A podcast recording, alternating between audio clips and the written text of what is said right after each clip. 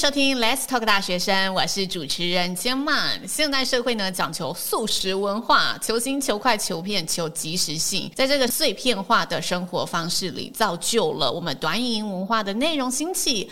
而身为数位原住民的 Z 世代，他们呢，透过社群呢，来建立自己的社交圈，接轨流行文化，并且呢，利用短影音来分享和记录生活，成为我们短影音的主力用户。今天的节目呢，我们就邀请到两位。青年播客代表兰兰以及 Derek 两位身为数位原住民以及短影音重度使用者的青年来分享自己平常在短影音上面的一些学习或者看法或者关注的内容有哪些？到底短影音对年轻世代有什么样的影响力呢？我们一起来听听他们的分享吗？欢迎兰兰先跟大家自我介绍一下喽。大家好，我是兰兰，今年刚毕业，准备踏入大学新生活。啊，兰兰是我们所有今年播客代表群里面最 young 的学妹，代表我们最年轻的这一群声音。那接下来我们欢迎 Derek，可能是我们里面的学长代表。Hello，大家好，我是 Derek，来自清大音乐系。刚刚开玩笑说，我们这里有三个世代啊，因为我是主持人，是上上世代啊，那 Derek 是中世代，那十八岁呢就是最新世代，所以相信这一集可以有不同的视角带大家看看到底短影音呢在不同的年龄群里面扮演怎么样的一个生活角色。那相信两位对于短影音一定是非常熟悉的嘛。先问问两位对于短影音平常有喜欢看吗？以及哎大概使用的频率、看的频率是多长呢？如如果有看的话，是看哪些内容呢？我自己其实是蛮喜欢看的，然后看的主题也很多元，比较广泛一些，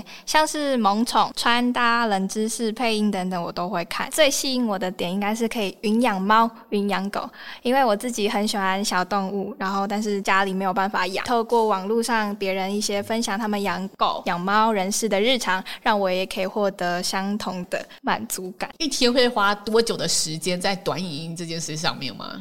其实如果没事的话，我可以一整天都挂在上面。一整天是说从睡醒那一刻，然后你手机拿起来，还没有坐起来就开始滑滑滑滑滑，然后哦，逼不得已要去刷牙洗脸了。我甚至会以它来为我起床的动力。起床的动力是什么样子？因为我会不想起床，然后起床要做很多事情，但是又起不来，所以但是又必须起来的时候，我就会利用 我等下可以滑下来，我就会起来了。无敌吸引力耶！但是，让自己脑子清醒，赶快起床。哇，那你早上呢？你有那么多的看的类型吗？嗯、你早上会选择看哪一些类型？你会不会跟随着你不同使用情境而锁定不同的平台啊，还是不同的内容？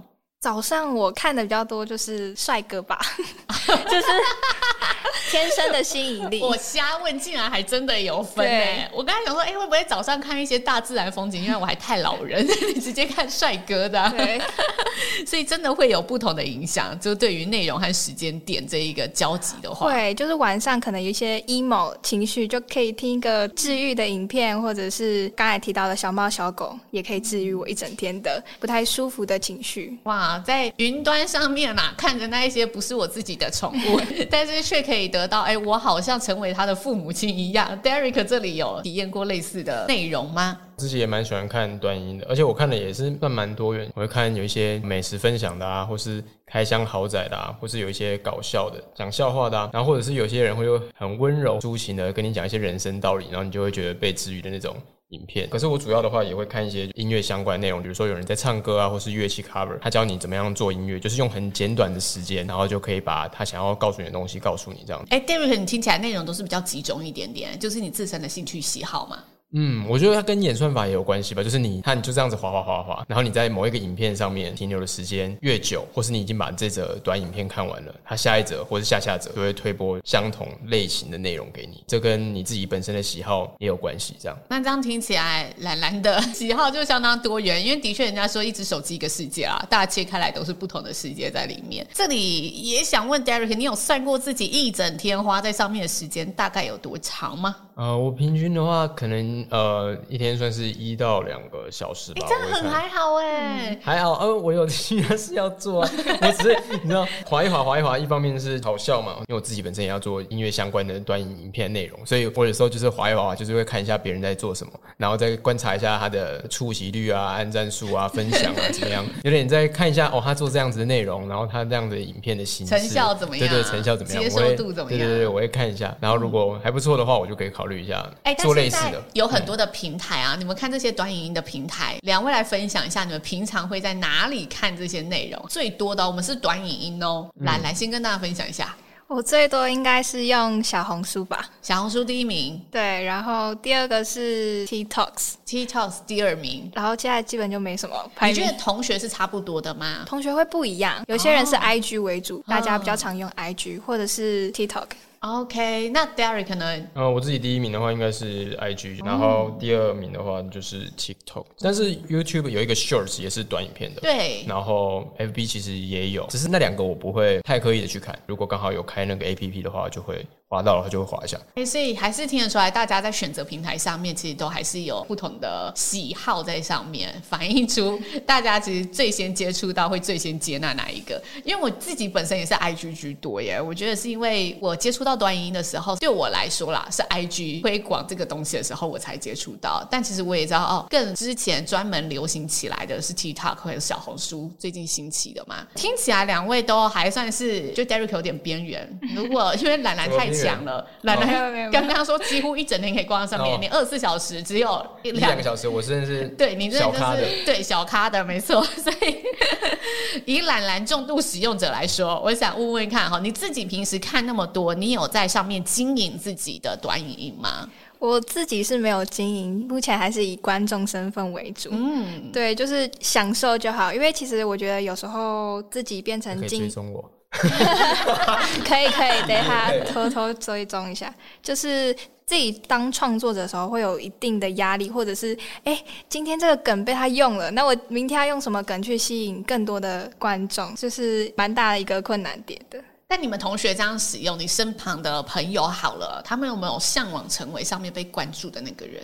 有哎、欸，可能因为高中生精力旺盛，他们的很多想法真的有点与众不同，他们就会透过他们不就跟你一样吗？我要成熟一点，自己说 好。那他们会怎么做呢？他们就会。把他们真实的点子，就是把它拍出来，哦、对，而且是一比一还原，我觉得蛮厉害的。你这样听起来，创作力也是这新世代需要具备的一个，好像你没有具备这个能力，接下来未来可能会比较难发挥。所以，真的有人以这一个方向为目标，在这个文化的渲染之中，更多的是分享他们的日常吧，嗯、或者是一些他们生活中的趣事。我好奇兰兰他的朋友们都经营什么？Derek 自己本身有在经营，所以开始好奇新世代的使用方式了。我好奇他们兴趣潮流是什么？嗯、目前他们还是以翻拍为主吧。翻拍是、啊、就是很像 cover 的意思吧？就是经典桥段，对，重录，okay. 或者是一些他们自己想到的梗，然后去把它拍出来。自己想到的梗就是搞笑片段，对，搞笑片段。哦，搞笑为主。那 Derek 可能你应该是经营者了吧？也算是在经营 Reels，因为 Reels 其实它 IG 的用户很多嘛。然后 Reels 我除了本身自己也爱用之外，很多的观众也在上面。其实像刚刚兰兰说的，就是会一直疯狂花 Reels 的用户。所以你在 Reels 上面就是可以接触到很多的陌生的观众，会有做一些就是音乐翻唱的 cover 啊，或是唱歌啊，或是。啊，音乐制作的影片就是让大家也许喜欢你的创作，也许喜欢你的唱歌，这些支持者有可能会成为你的粉丝。那你如果之后有其他的音乐相关的活动啊，他们就会出现后续的效应，希望可以建立起这个连接。这样子。待会我问一下你个人使用喜好吼，嗯、如果你今天不用经营的话，你觉得你还会花时间在这上面吗？呃，我还是会看啊，就是也是一两个小时吧。你就是分配人生给他的时间，无论我们经营，他就是只能占据我一两个小时。其实也是看时间、看心情吧。对啊。嗯，那你觉得他会成为你生活陪伴吗？会啊，如果我是一个观众的话，我也会喜欢在上面看一些有的没的。对哦，因为对兰兰而言，我觉得他是一个很重要的陪伴呢。对，有点依赖。对啊，他好像已经是不可或缺的一环。生活会很会很痛。两位觉得这种行为上会造成任何可能比较负面的影响啊？还是觉得对短影音的这个文化，身为年轻人的角度有什么担忧吗？因为它是一种传播媒体嘛，所以就可以很快速的传递。各种的讯息，然后也不是像以前一样，就只有新闻的媒体可以说出他们想要说的话。现在每一个人都是一个自媒体，可以代表他们自己发声，讲出他们自己的立场和观点，就是表达自己之外，我觉得也带动了更多不一样的产业的发展。比如说，以前音乐产业可能你要有一个唱片公司，然后他会帮你包装发歌，然后你可能要跑电台、跑宣传，就是利用一些传统的媒体，然后让新人歌手被看见。但是你要推出一个产品嘛，然后让大家喜欢。他，所以就会要从零开始建立起你的粉丝什么的。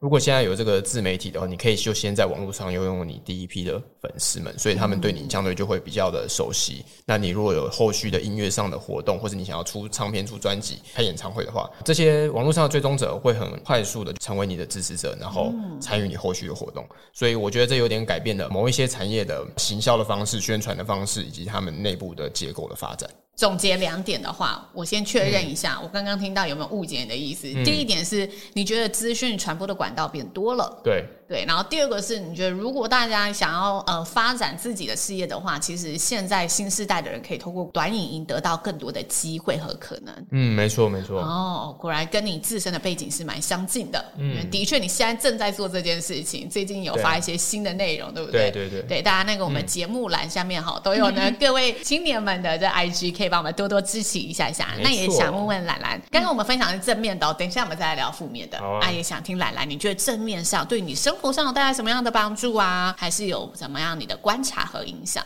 我觉得就是短影音嘛，然后它就是一种新传媒。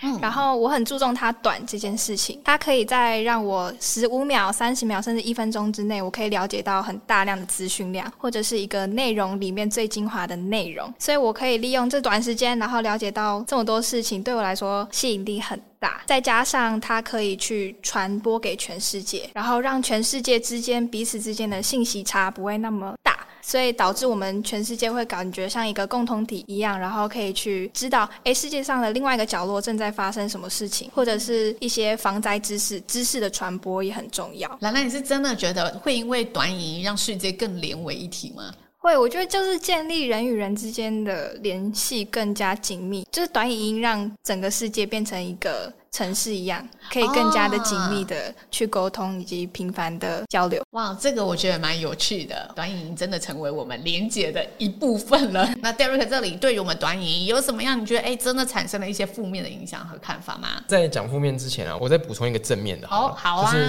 就是，我觉得它还带动了一些流行产业的发展。就是刚刚有提到音乐嘛，像我也有在关注那个服饰业啊。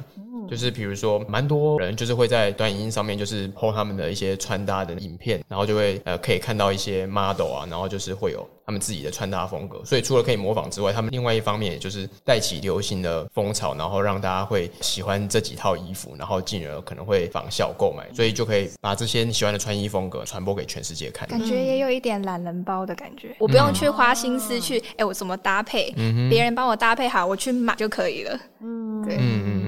哎，但会不会因为这样子，就另一个面向值得思考的？大家很常在说嘛，我们因为接触到太快速的东西、太短的东西，所以我的注意力反而没有办法去进行深度东西的一个探讨。对这个会是有影响的吗？对啊，因为我觉得就是现在因为是网络的时代嘛，什么事情都很讲求快速，所以你如果没有在十五秒、三十秒、一分钟之内把你的重点说出来的话，大家就是会很没有耐心，然后就会想要赶快把你划掉，所以大家的专注力就变成只能限缩在。在那一分钟之内，如果之后想要看比较长的，或是你真的真的需要这么多时间来把概念或是一个深度的理念传达的话，就大家会变得专注力不足。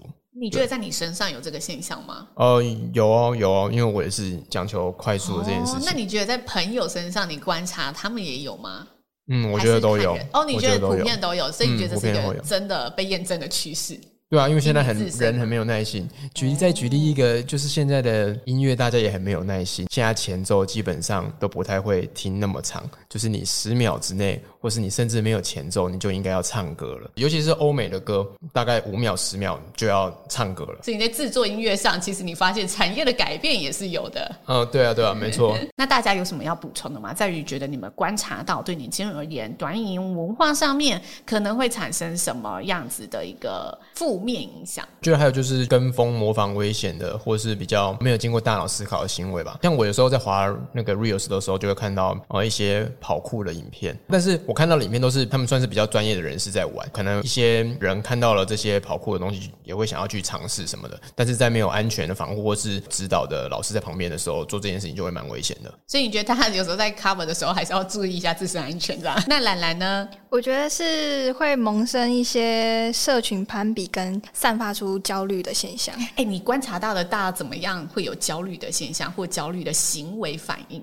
就像最近蛮有名的，就是容貌焦虑啊、身材焦虑啊，这些行为或者是一些焦虑，都是创作者可能没有那个心思去创作出来，但是一些观众他收到的一些，甚至是不自信、自卑的现况。在你身旁的同学有没有真的发生过什么事情是你印象深刻？哦，原来他看了这些，对他会产生这样子的一个影响。我自己有。哦，你自己经历了什么？对，因为像网络上很多博主都很漂亮，又很瘦，嗯、化妆又怎么样。但我自己是比较大大咧咧，我可能就不会去花太多时间去打扮自己。嗯、所以当他们看到那么漂亮的一个女孩子，我就会觉得啊，我也是女孩子，我是不是也要打扮成那样才算是跟他们是同样身为女性这个身份？